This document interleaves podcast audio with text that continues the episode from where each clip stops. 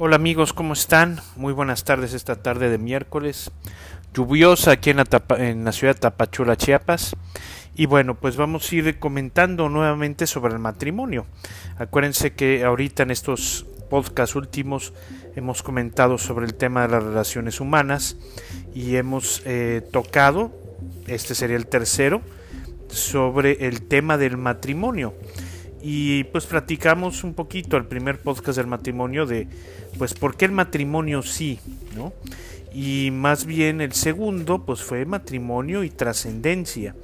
Y hoy quisiera centrarme eh, mucho en el tema del, del, matrimonio y la vida ordinaria, porque a lo mejor mucho de lo que hemos comentado en el podcast pues se escucha muy bonito, ¿no? Este, y, hablar de amor, y amor que es donación y entrega y demás, pues se escucha muy bonito, pero ya la hora de la práctica, la hora del día a día, pues es lo que hace que el matrimonio pues sea un, éxito y de frutos o que el matrimonio de repente pues se estanque y pues pasen pues cosas que no debe, no quisiéramos que pasaran, ¿no? Eh, y eso es el día a día, y eso es la vida ordinaria. Y voy a dar un poquito eh, en mi opinión sobre, sobre, todo este, sobre todo este tema, ¿no? Eh, acuérdense también que hablar de, matrimonio en estos tiempos, pues, eh, pues implica muchísimos, es decir, implica muchísimos temas, muchísimas cosas para, no bastan tres podcasts, ¿no? ¿Y qué es lo que pasa, no? Eh, yo la vez pasada comentaba o criticaba una, una canción del príncipe de la canción José José que dice que el amor acaba y yo decía que no estaba de acuerdo con eso porque el amor verdadero no acaba, el amor es, es, es, es, para siempre, el amor que llena, el amor que se dona, que busca la felicidad del otro a pesar de, de, la felicidad propia, pues ese, ese amor no acaba, ese amor no puede acabar. Pero ¿cómo tener ese amor todos los días? Porque también decía, citando a un buen amigo al padre Ángel Espinosa de los Monteros, que yo le escuchaba en una de sus pláticas que decía que no es cierto que el matrimonio es para toda la vida, sino que el matrimonio es una lucha de cada día. ¿Cómo dar esa lucha de cada día? Porque no es fácil y ciertamente no lo es cuando hay miles de problemas de la rutina que lleva a la erosión y al desgaste, de eh, problemas económicos, de eh, este, problemas laborales, de que si los hijos, eh, que no sé, problemas de comunicación, que eso es el día a día, ¿no? Y, de repente un día estás muy bien y, y, están muy bien la pareja y de repente se pelean, que es algo normal, ¿eh? Es algo normal, ¿no? Yo, yo también decía en otro momento, eh, eh, citando un poquito al Papa Francisco cuando vino a México a, a Tuxtla al encuentro con las familias, que decía que más vale tener en matrimonios que tengan cicatrices, que tengan este, arrugas, ¿no? él lo decía más por ahí, de la lucha diaria que matrimonios rotos, porque es parte de, una persona crece en la medida en que supera una dificultad. Un matrimonio crece en la medida en que supera las dificultades. Yo creo que una de las dificultades más importantes que puede enfrentar un matrimonio es el día a día, efectivamente. Y, qué decir de, esto? ¿Cómo sobrevivir? más que sobrevivir, ¿cómo salir airoso de ese, eh, de ese día a día? Primero que nada, sí creo que hay que recordar eh, el hecho de que el amor es una donación, el hecho de que el amor no son sentimientos, porque hoy te sientes bien, mañana te sientes mal, un día estás cansado, un día estás triste, y el amor tiene que trascender a eso. El amor eh, eh, también lleva a cabo los sentimientos o vive también un, poco de sentimientos, pero no es la esencia del amor. Entonces tenemos que entender esto, que es un acto libre. Creo yo que eso lo tenemos que tener claro en nuestros principios. Segundo, em, esto sí es una recomendación para los creyentes, pues si crees en Dios, tienes que entender que para los que creemos en Dios, el amor, la caridad, sinónimo de amor, es una virtud teologal que Dios da. Por lo tanto, hay que pedírsela a Él y hay que pedirle que incremente nuestra capacidad de amar, que nos demos cuenta de la imagen y semejanza que tenemos de Él. Entonces, pues yo te recomendaría, si no estás habituado a este tema, a esta cuestión de la oración, por lo menos a levantarte en un minuto eh, eh, o en dos minutos, Señor, ayúdame a amar más, enséñame a amar más. Ese sería el primer consejo que yo te daría. Enséñame a amar más. Segundo, hay que conocerse. Para poder dialogar, y el diálogo resuelve cualquier conflicto, eso estoy convencido, el diálogo bueno, el buen diálogo puede llegar a acuerdos y puede llegar a resolver conflictos, y para dialogar y comunicarnos hay que conocer al otro. Hay que conocer cómo es el otro y hay muchas maneras de conocer al otro y de identificar. Y, es que de repente te encuentras que hay matrimonios que llegan al matrimonio sin conocerse.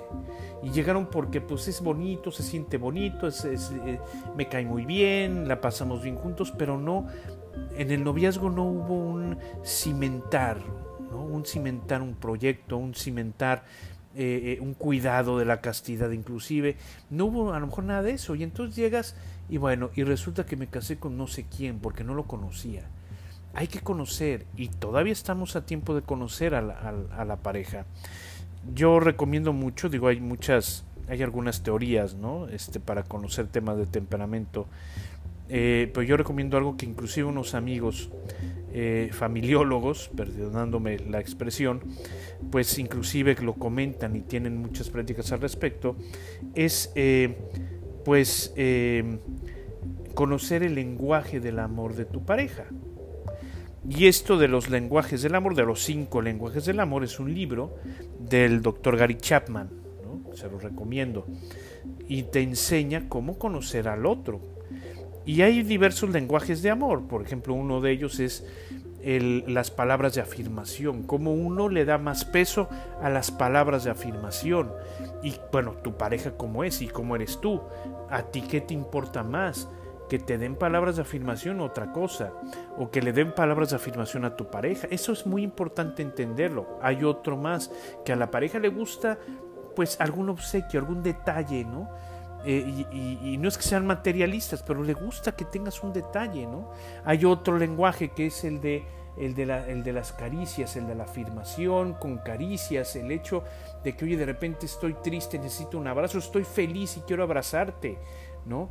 Hay otros que no son así, hay otros que para los cuales pues eso es muy meloso, ¿no? Hay otros que eh, eh, también les, les interesa mucho el tema del servicio, ¿no? El tema del servicio, que me hagas un servicio, que me ayudes a lavar los trastes, que arregles la puerta que no habías arreglado, eso es, eso es este, ¿cómo se dice? Lo que algunos necesitan. Conoce cuál es el lenguaje del amor de primero el tuyo y después el de tu pareja. Y da a conocer a tu pareja también, pues, cuál es tu lenguaje del amor. Esto ayuda mucho a conocer por qué la persona reacciona ante ciertas cosas diferentes a como tú reaccionarías. Entonces eso es muy importante para poder conocer al otro. Y esto se da y se puede llevar no solamente en el matrimonio, sino en todo tipo de relaciones humanas, entre padres e hijos, entre hermanos, entre amigos también, ¿no? El conocer cuál es tu lenguaje del amor, porque conociendo el lenguaje del amor, el hecho de que tú conozcas a alguien, pues vas a poder entenderlo mejor y vas a poder amarlo. Acuérdate de esa, esa frase que dice, nadie ama lo que no conoce.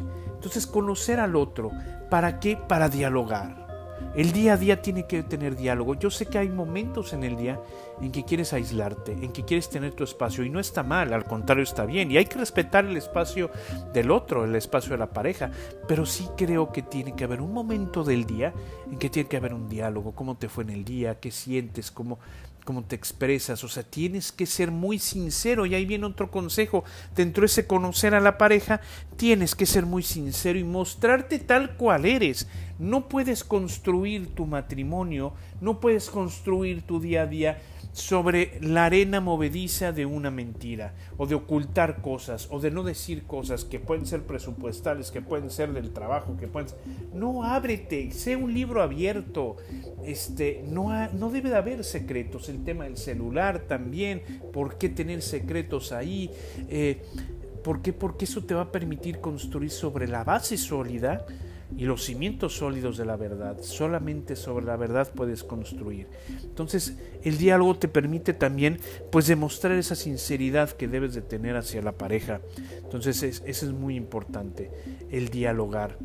En una pelea de repente, que a veces quieres aventarle los trastos a, tu mujer o ella a ti, y a la hora de, de reconciliarse, yo te invito a que hagas algo.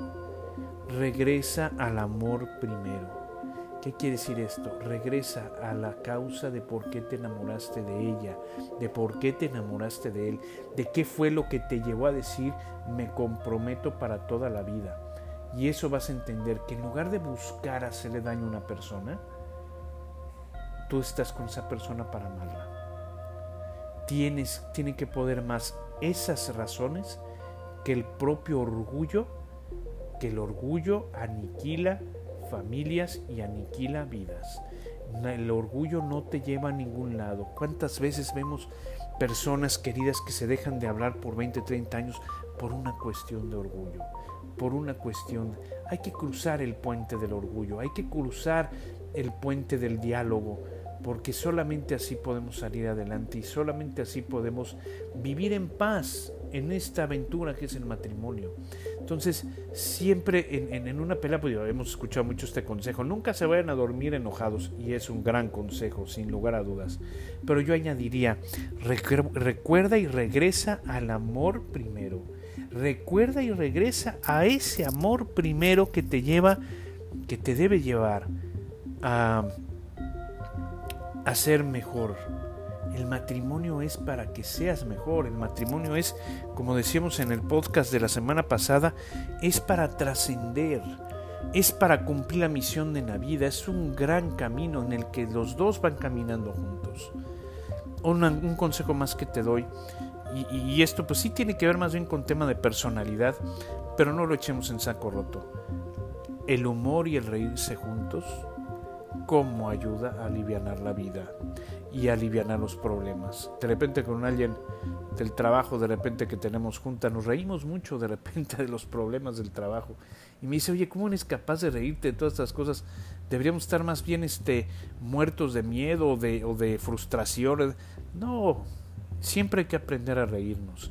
Porque solamente también con la risa te ayuda a estar en paz y solamente estando en paz puedes resolver los problemas. Si estás en un conflicto interior, difícilmente vas a llegar a una solución adecuada a los problemas. Difícilmente lo vas a poder hacer.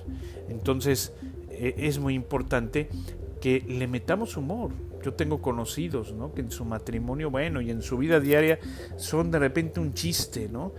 Digo, hay que hay momentos en la vida que hay que ser serios, pero hay otros momentos en que hay que buscar reírse. Y hay que buscar momentos en el día para reírse juntos, para de alguna anécdota, de algo que les haya pasado, de algo que pasó en el día, de algo, de alguna gracia que hicieron los hijos. Siempre hay que meterle el humor. Esos son algunos consejos que yo te doy para el matrimonio día a día. Quizá no sean los mejores consejos, quizá haya, haya otros, otras cosas más, eh, más serias y más doctas en este tema. Te voy a dar uno más, y, este lo, lo, he escuchado yo muchas personas. Tener o tratar de, tener un, un, detalle con el esposo o con la esposa. En base a estos lenguajes del amor, ¿eh? En base a estos lenguajes del amor porque ahí puede, puede tener, puedes tener un muy buen detalle.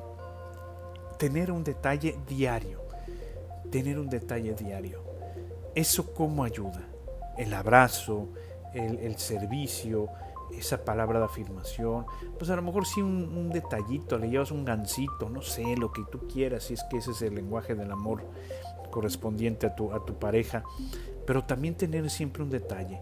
Oye, aunque estoy enojado porque resulta que ayer me dijo, aunque estés enojado, es el amor de tu vida, es tu compañero, tu compañera de vida, que hay momentos en donde tú tienes que jalar más y hay momentos en donde ella tiene que jalar más. Así es la vida. Claro que los dos tienen que jalar parejo, pero hay momentos en donde uno se cansa y necesita el apoyo del otro. Precisamente por eso somos pareja. Precisamente por eso también somos un ser social, para que nos ayudemos unos a otros a alcanzar pues todas las, pues, las finalidades que tenemos y en este caso alcanzar la felicidad. Entonces, siempre hay que estar dispuesto a ayudar al otro. Y estar dispuesto a ayudar al otro, sin lugar a dudas es amarlo, sin lugar a dudas es amarlo. Amarlo de verdad porque a veces esto implica dejarte a ti mismo o dejar ciertos intereses propios o a veces egoístas para ayudar al otro y para que el otro esté bien. Entonces, eh, pues también hay veces en que hay que estar dispuestos, hay que estar dispuestos a todo. Y sí, eh, a todo me refiero a poder ayudar al otro cuando el otro esté cansado. Eso es lo que, sobre todo a lo que me estoy refiriendo. Cuando el otro me necesite, tengo que estar ahí. Esa es tu prioridad. En el matrimonio esa es tu prioridad, incluso más a veces que el mismo trabajo. Gente que se mete y se concentra en su trabajo, tanto que descuida a la familia, tanto que descuida el matrimonio. Eso no debe ser. Esa es tu prioridad es el matrimonio. Tu prioridad es tu esposa, tus eh, tu esposo y después están tus hijos también. Claro que el trabajo es importante, faltaba más, hay que ser responsables en el trabajo, el trabajo también nos da el sustento, pero la prioridad también es, es, la familia. Y la prioridad en la familia, pues es tu matrimonio, es tu esposo, es tu esposa. Entonces, eh, pues, eh, pues estar dispuesto a todo, a ayudar siempre. Queridos amigos, estas son las reflexiones que tengo para el día de hoy. Y estas son las reflexiones sobre el matrimonio. Como te digo, hablar de matrimonio es dedicar mucho tiempo, mucho tiempo. Y lo voy a retomar en otros momentos en el podcast. Eh, ya nos quedan muy pocos capítulos de esta segunda temporada. Después de, acabar la temporada tendremos un receso un par de semanas para preparar la tercera. Eh, como te dije, voy a ver muchos temas en relación con con eh, amor, matrimonio, ya más, más en forma, ¿no? Relaciones de pareja. Eh, entonces sí es, sí tengo que tomarme un tiempecito también para prepararlo, ¿no? Estoy preparando pues varias sorpresas por ahí. también con mi, con la plataforma de Zoom. Y pues bueno, estaremos ahí armando algunas cosas, armando pues bueno, algunas sorpresas, ya las irás conociendo. Pero bueno, por lo tanto, pues este miércoles te invito a que tengas este encuentro contigo mismo, esta cita contigo mismo y analiza cuáles son tus lenguajes del amor, analiza cómo va tu matrimonio en el día a día. Y te invito también a que si puedes hoy si no mañana o el viernes, que tengas una cita con tu esposo o con tu esposa para poder reírse un buen rato de las cosas triviales de la vida. Y para que puedan también seguirse conociendo y para que puedan también dialogar, ¿no? Ojalá lo puedas hacer. Queridos amigos, que tengan una excelente tarde y pues bueno, que Dios los bendiga y nos estaremos viendo pronto.